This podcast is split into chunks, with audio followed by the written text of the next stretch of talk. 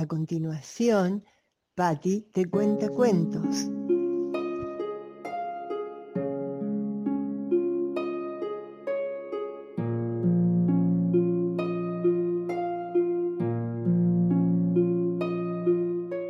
Ahora Patti también cuenta cuentos.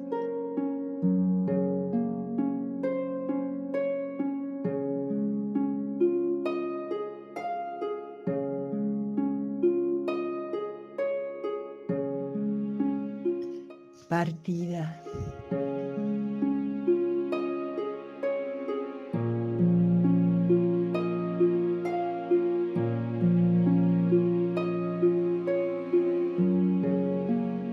A lo lejos un rumor sordo. La tarde se diluía lentamente por los pocos tejados que en la zona urbanizada de esa ciudad grande y pequeña a la vez iban quedando, porque ella se despedía lentamente en silencio, con sonrisas para todo y para todos. A veces hablaba, no sabía bien si era feliz o muy desgraciada, si estaba haciendo lo que siempre esperó hacer en un rapto de inconsciencia o de plena lucidez. Pero en ese vaivén de cosa nueva, de sorpresa instantánea en cada paso que pretendía dar, ella se dejaba llevar y sonreía, los demás, los otros, sentían pena. Ella quería convencerlos de que se sentía bien, plena, acomodaba cada objeto de los pocos que quedaban en esa casa, su casa, aquella especie de cárcel verde, con jardín al frente y patio grande, de tierra, como todas las casas de ese barrio, barrio de los que están lejos del centro, pero son tranquilos, tienen espacio, tienen futuro. Ya va a llegar el progreso y verás, verás qué linda va a ser.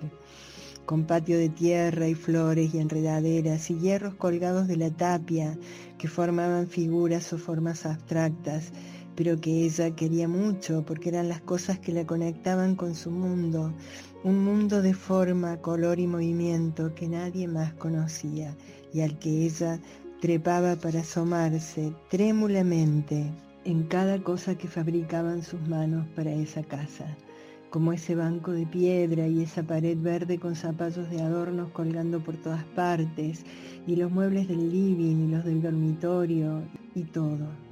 Cada habitación ahora se sumía en un mutismo agonizante, todo estaba en su lugar, intacto, inmóvil, como si los elementos le indicaran con su quietud que estarían desde ese momento esperando que sus manos los modificaran.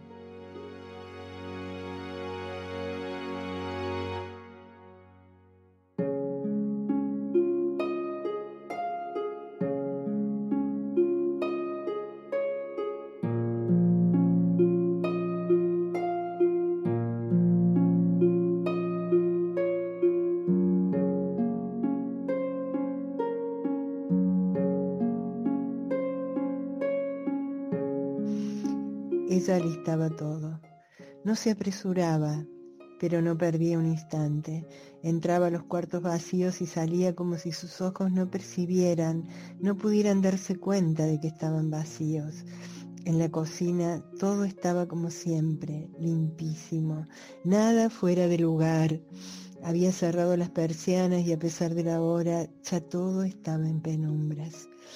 Algunos aparadores habían quedado vacíos los objetos ya no estaban.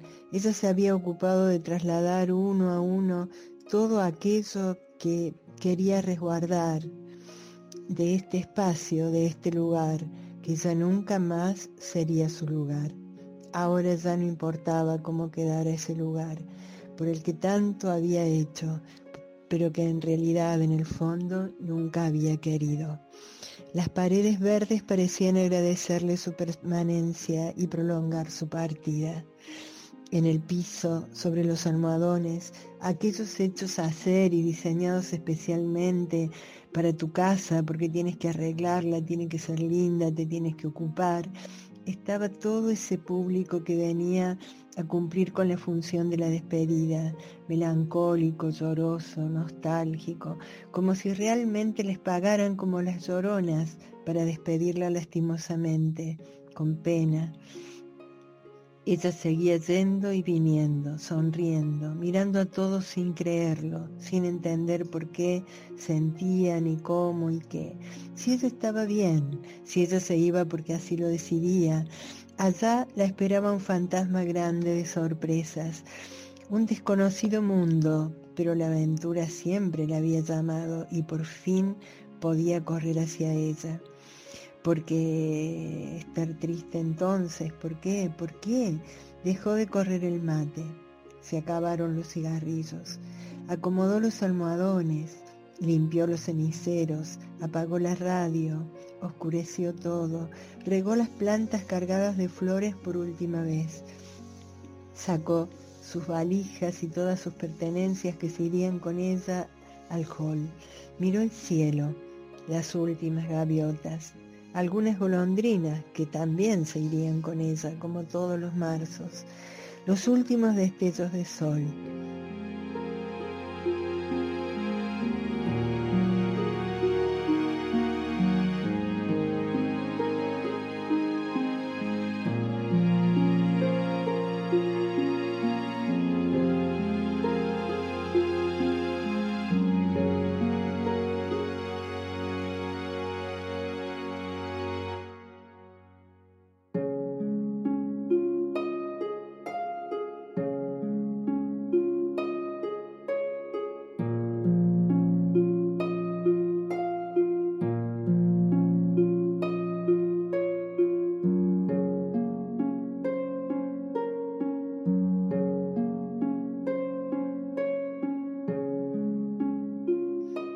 Presentes salieron con ella, la perseguían, la velaban, algunos la compadecían, otros la admiraban.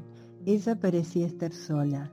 Con calma, fue subiendo lentamente sus bultos al coche que unos minutos antes había estacionado en esa vereda, la vereda del barrio, donde todos los vecinos podrían mirar y ver, ver cómo se iba de su casa en el coche de un desconocido cuando subió todo aquello que podía servirle alguna vez, cuando estuviera lejos, en realidad no sabía dónde ni en qué condiciones, todo le era absolutamente extraño y desconocido, pero eso ahora no importaba.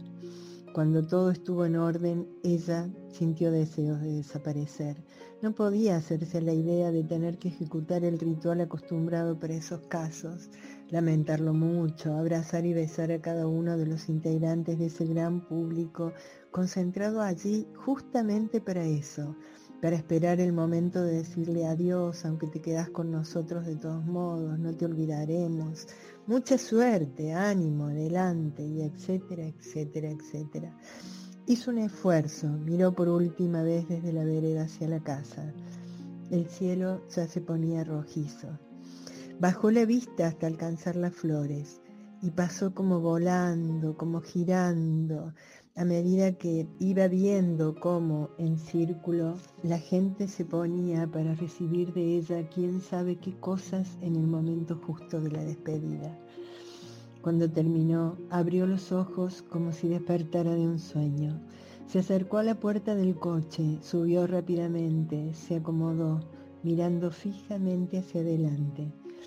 Sintió como la otra puerta se cerraba y comenzaba a funcionar el motor, la primera, el acelerador, y rápidamente emprendía una marcha sideral hacia lo absolutamente nuevo. Cerró los ojos por un instante y vio pasar todos esos años largos que quedaban allí, que no se repetirían jamás. Esos años, ese tiempo que ella en el fondo amaba, pero a la vez detestaba como con todo esa ambigüedad que ahora trataría de matar, ahora sabía o llegaría a saber cómo era todo lo que ella sentía, quería, esperaba.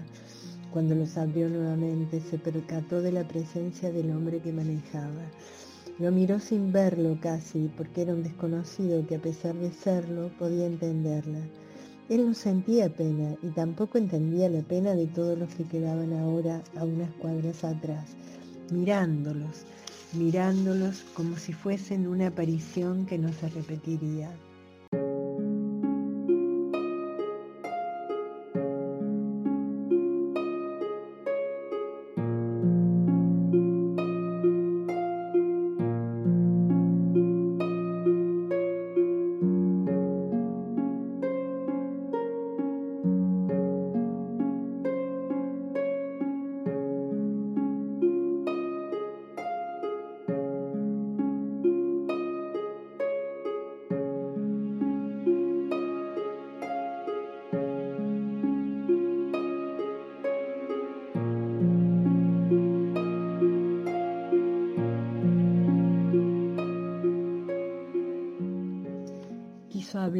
Pero no pudo.